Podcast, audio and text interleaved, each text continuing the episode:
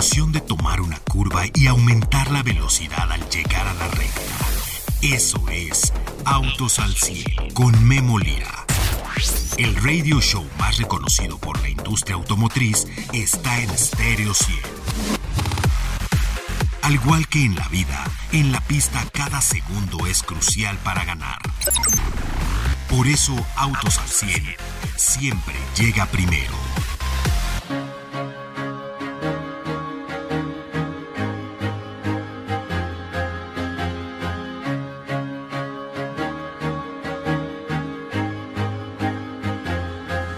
Kia Río finaliza su producción en la planta de este fabricante, por cierto, surcoreano, ¿no? Coreano, allá la planta de pesquería en Nuevo León, este popular, popular, o sea, muy vendido Río.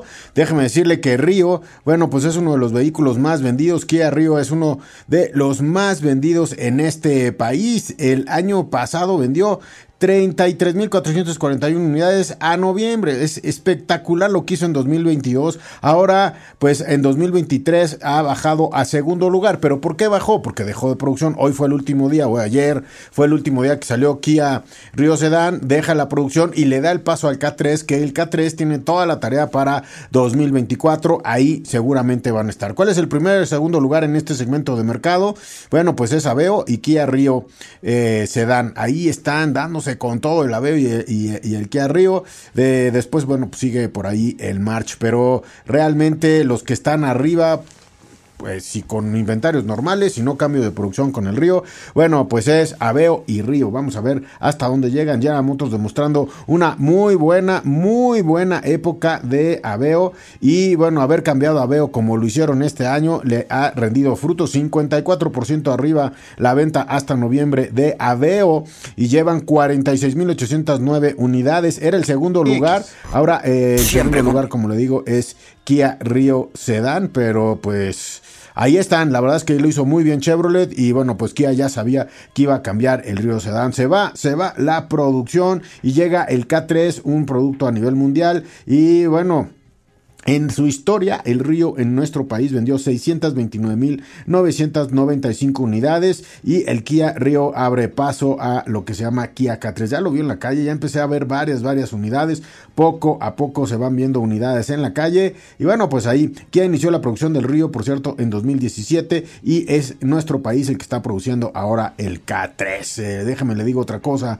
Las automotrices empiezan a unir con las o hacer asociaciones con las de alta tecnología. Y ahora le hablo de Huawei, Huawei y Jack. Jack se asocia con Huawei y el día de hoy esto que es Jack Motors, este fabricante hace pues algo, la, la, verdad es que se está yendo a la alta tecnología de Huawei. Anuncian planes para construir en conjunto.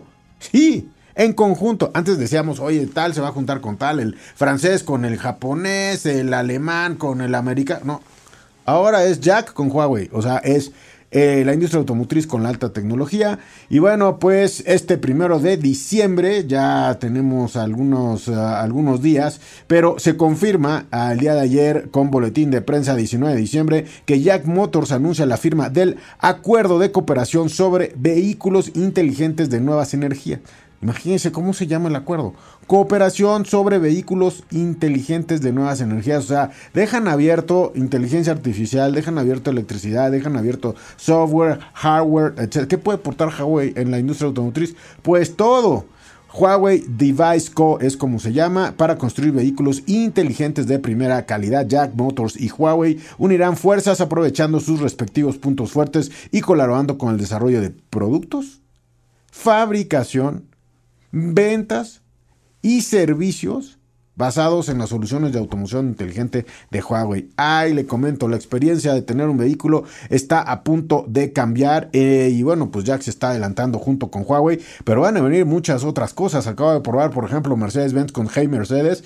Viene la nueva generación y ya con inteligencia artificial y si le abría la ventana, le cambiaba el color del coche, le movía los asientos simplemente con órdenes a Hey Mercedes. Bueno, pues con inteligencia artificial, ahora Hey Mercedes le va a te sugiero que el día de hoy te prepares porque mañana va a ser frío, trae tu chamarra, casi, casi es lo que va a decir. Y bueno, eso y algo, y, cosas mucho más sofisticadas, ¿no? Pero bueno, se va a basar en eso. Y nada más le digo que Jack fue fundada en China en 1964, sí, 1964. Hoy es uno de los principales fabricantes chinos en nuestro país, está fabricando vehículos y bueno, pues ya tiene varios, varios vehículos. De hecho, los traté de contar rápidamente. Mire, de pasajeros es la 6.2, 6.4, 6.6 Pro, 6.7 Pro, Liftback Jack 7, eh, el J7, perdón, el Freeson T6, T8, eh, T8 Diesel 4x4. En Jack Pure Electric tienen el EX10, el EJ7, el SI4 Pro y en comerciales el EX10 Cargo y el e-Sunray EX350 y en comerciales tienen los, el X, X200, X250, X350, además del Sunray Cargo y el Sunray Pasajero. Nada más Jack, ¿eh? o sea, Jack. Y en la, lista, en la lista de ventas cada día va para arriba. Bien, yo soy Memolira y el día de hoy vamos a hablar de camionetas híbridas. ¿Cómo comprar una camioneta híbrida enchufable? El día de hoy. Arrancamos. Autos al 100.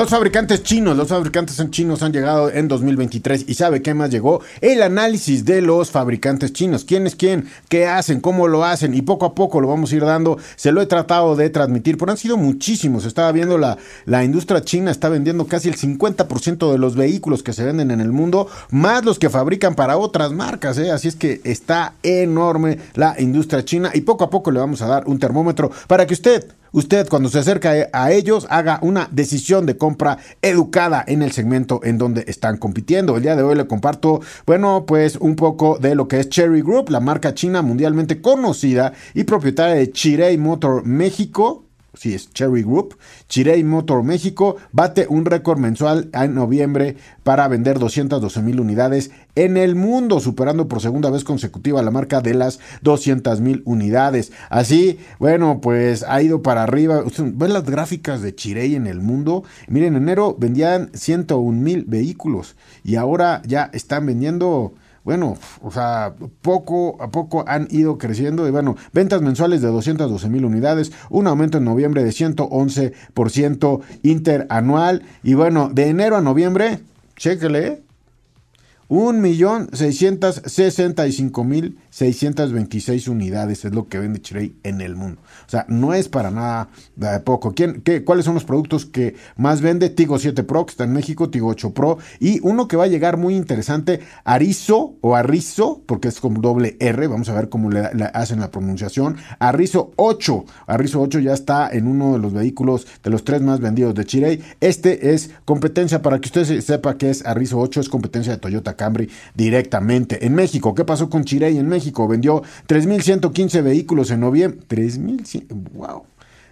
Y un acumulado de 35.523 unidades de enero a noviembre. 35 mil unidades, ¿eh? 35 mil 500 unidades, ya se pone como uno de los fabricantes de volumen y va a pasar yo creo que a la tabla de los 10 vendidos el próximo año. Ahí lo vamos a estar viendo, vamos a ver cómo se desarrolla todo esto. Saludo a Paco Márquez en la línea, los híbridos enchufables, estos son híbridos que usted enchufa en su casa, tiene un cargador, lo enchufa en su casa, le da 40, 50, 70, 80 kilómetros y al otro día usted puede circular eléctrico sin ir a la gasolina y con esta solución a veces la gasolinera va cuatro veces al año, ¿eh? depende cómo es que usted lo use y qué tan eficiente se vuelva usted como conductor de un híbrido enchufable. Paco Márquez, ¿cómo estás? ¿Qué tal, Memo? Muy buenas tardes. Y sí, demuestran la versatilidad, ¿no? De esta tecnología que es el poder circular con el motor eléctrico en ciudades y tener, bueno, la ventaja del motor de combustión cuando salimos a carretera o cuando vamos a realizar recorridos más prolongados. Además de que la, otra de las ventajas es que cuando es necesario recargar, la recarga es en un lapso muy corto, ¿no? Estamos hablando de alrededor de entre dos, tres horas para cargar las baterías y pues eso, eso también es una ventaja para quienes están adentrándose a esta transición natural y esa es otra de, la, de, la, de las ópticas, ¿no? El que pueden ser una transición natural ya hacia los vehículos eléctricos. Es una transición, como tú lo dices, natural. Que no se quiere ir 100% eléctrico, se va a un híbrido enchufable. Ya tiene circulación eléctrica. Porque hay unos que son híbridos. Y esos híbridos, la circulación eléctrica es mínima. Entonces, pues bueno, aquí tenemos eh, todo un mundo por eh, descubrir para el consumidor. Paco, quizás tu primer eléctrico no es 100% eléctrico, sino es híbrido enchufable. Con eso ya tienes el cargador de casa. Con eso no tienes que ver qué está pasando con la electricidad. Y ya luego dices, oye, pues ya tengo el cargador, ya probé las eh, mieles de circular eléctrico, pues ahora ya no quiero la gasolina y me compro el eléctrico. ¿Cuáles son los que tienes por ahí comparando el día de hoy, Paco? En esta ocasión tenemos Tigo 8 Pro E Plus, MG EHS, Mitsubishi Outlander Plug-in Hybrid, Mini Countryman Plug-in Hybrid y en el tope tenemos de, estas eh, SUVs, tenemos a Lincoln Corsair Grand Touring. Es, eh, son diferentes segmentos y estamos haciendo un escalonamiento en cuanto a precios para, bueno, considerar vehículos que son SUVs, son de amplias dimensiones porque todos tienen, vamos, todos tienen una carrocería considerable y partimos de un rango de precio de iniciando en los 800 mil pesos, ¿no? Y nos vamos hasta Lincoln Corsair, que es una marca de lujo, es un vehículo de lujo, eh, y que, bueno, se va al millón y medio de pesos, pero, bueno, es precisamente porque todos estos vehículos, o algunos ingresaron este año y dos de ellos se actualizaron, es decir, son vehículos completamente nuevos dentro del mercado mexicano, mostrando pues la tendencia, ¿no? Del tener estos vehículos con nuevas tecnologías. Sí, eh, mire, hay una oferta, eh, no todos son híbridos enchufables. Eh, este no es una comparativa per se producto contra producto, pero sí es darle a usted el que en varios segmentos de mercado ya hay estos híbridos enchufables. Hay varias condiciones para tenerlos, pero vamos a ir un corte, Paco. Vamos a un corte y regresamos para ver las máximas para comprar un híbrido enchufable. Regresamos. Ajusta los espejos retrovisores y pisa el acelerador. Continuamos en Autos al 100.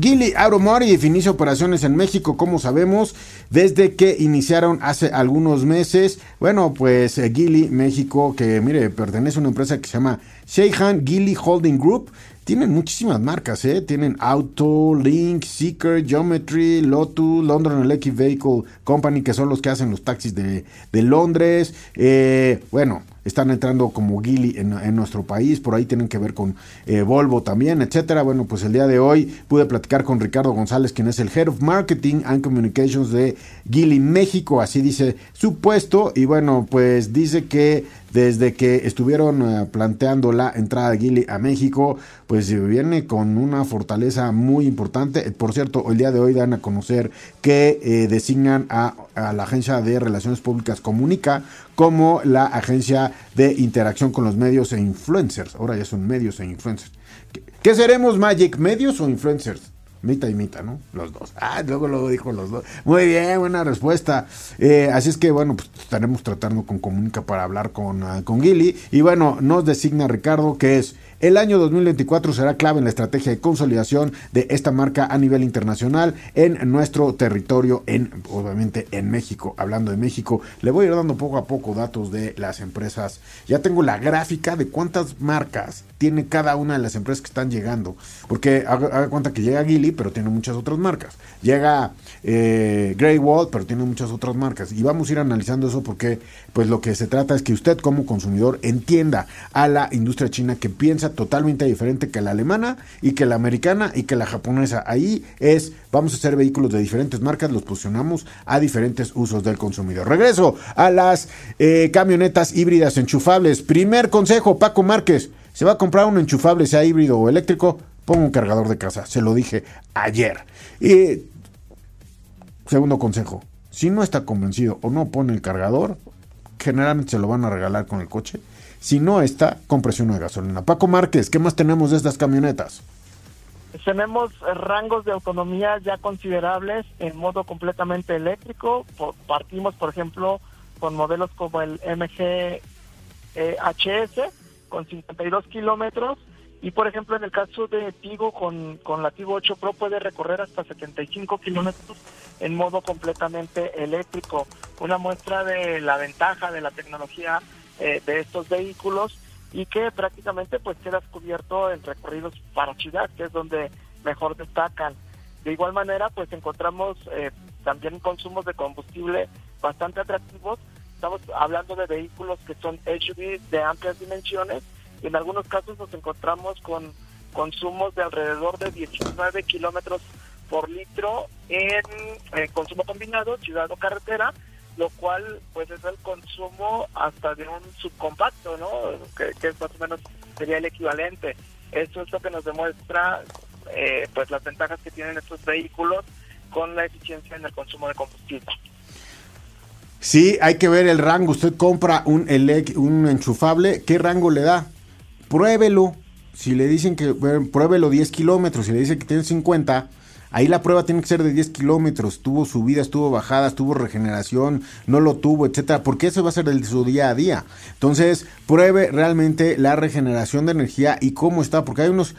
En el pasado, más que nada en el pasado, había. No, pues yo te doy 50 o 40 kilómetros. Y de repente los usa uno y la primera bajada se bajan a 8 kilómetros y ya no tiene usted nada. No me dejarás mentir, Paco. Eso es algo que hay que medir cuando se compra uno un híbrido enchufable. Sí, eh, precisamente el tener ese rango que sea el adecuado para nuestras necesidades. Y además también este tipo de vehículos lo que nos ayuda es a cambiar nuestra perspectiva como conductores porque empiezas a aprovechar los desniveles de las vialidades para continuar recargando las baterías, eh, ya no es necesario que llegues acelerando al, al semáforo en rojo, es decir, aprovechas todas estas ventajas que te da el vehículo y la recarga que trae tanto en el frenado como en la misma inercia. Entonces comienzas a hacer eh, un balance y comienzas a cambiar también diversos hábitos de conducción. De ahí que precisamente comentábamos hace un momento, ¿no? Es como esta transición hacia el vehículo eléctrico, porque vas aprovechando estas ventajas que te da el, el, el motor eléctrico, el poder recargar las baterías y con ello pues ya te vas adaptando a una conducción diferente y también te conviertes en un conductor más eficiente. Sí, ahí eh, nos vamos haciendo más eficientes a la hora de manejar una ayuda eléctrica. Le aseguro que el que tiene un híbrido normal, el que no se enchufa, un híbrido normal como, eh, por ejemplo, Toyota Prius, quien lo tiene se va haciendo más y más y más y más eficiente y si el tanque le dura dos semanas, ahora quiere que el tanque le dure tres por cómo está manejando y se va poniendo retos. La verdad es que todo el mundo nos fijamos en eso cada día más y en lo eléctrico es cómo estoy manejando, qué tanto hay de regeneración y ahí hay una de las claves para tener un híbrido enchufable un 100% circular eléctrico. ¿Qué tan eficiente puedo ser? Generalmente, algunos ahí, este, geeks de la gasolina, cada tanque de gasolina lo mandamos a cero, Paco. Estamos viendo cuánto gasta por, un litro, cuántos litros por cada 100 kilómetros. El, consumo promedio histórico, el consumo de, esa semana, de ese tanque, etcétera. En lo eléctrico es mucho más exacto. Y además, aquí, si usted circula todos los días y son 50, 60 kilómetros, recuerde que en la noche sí lo tiene que cargar hay que cargar las pilas del 100% de la pila. Cuando esté entre el 15 y el 20% es lo preferente. Se va a llenar más rápido al 80% de la batería. Y el último 20 es lo que dura muchísimo. Pero pues en un híbrido enchufable, Paco, ahí tenemos pues eh, la respuesta. Oye, ya se acaba el programa. Me está sacando el Magic, las tijeras mágicas. ¿Cuál es de los que vimos el más económico? Y te doy otro dato. De los que me dijiste Dos chinos que vienen con todo para el próximo año, ¿eh? Chirey y lo que es MG. ¿Dónde empezamos en precio, Paco? En precio iniciamos con el MG EHS, 799.900 pesos. De ahí vamos precisamente contigo 8 Pro E Plus, 979.900 pesos y de ahí ya nos vamos a las, a las marcas de, de de lujo, en este caso con, con Mini, un millón cinco mil pesos, y finalizamos con Lincoln Corset, la versión Grand Touring, un millón quinientos mil novecientos pesos. Gracias Paco, nos escuchamos mañana, ¿te parece? Claro que sí, hasta la próxima. Mañana, Daijo Soya, Daijo Soya de Subaru, el presidente Subaru, aquí en cabina con ustedes. Denise en los controles. Gracias, Denise. Que te alivies, porque estoy viendo que te sientes medio mal. que te alivies, Denise. Muchas gracias, Pedro, el Magic Amarillo, con las tijeras mágicas. El día de hoy, si no, nos rebanó. Gracias, Pedro. Yo soy Memo Lira y lo escucho mañana, 5:30 de la tarde. Que viva la vida. Gracias. Todo motor necesita descanso y mantenimiento para rendir al máximo. Por eso el garage de Autos al 100 se cierra hasta la siguiente emisión. No te la pierdas, porque Memo Lira y su equipo tendrán para ti toda la información de la industria automotriz. Autos al 100, a través de Stereo 100, siempre contigo.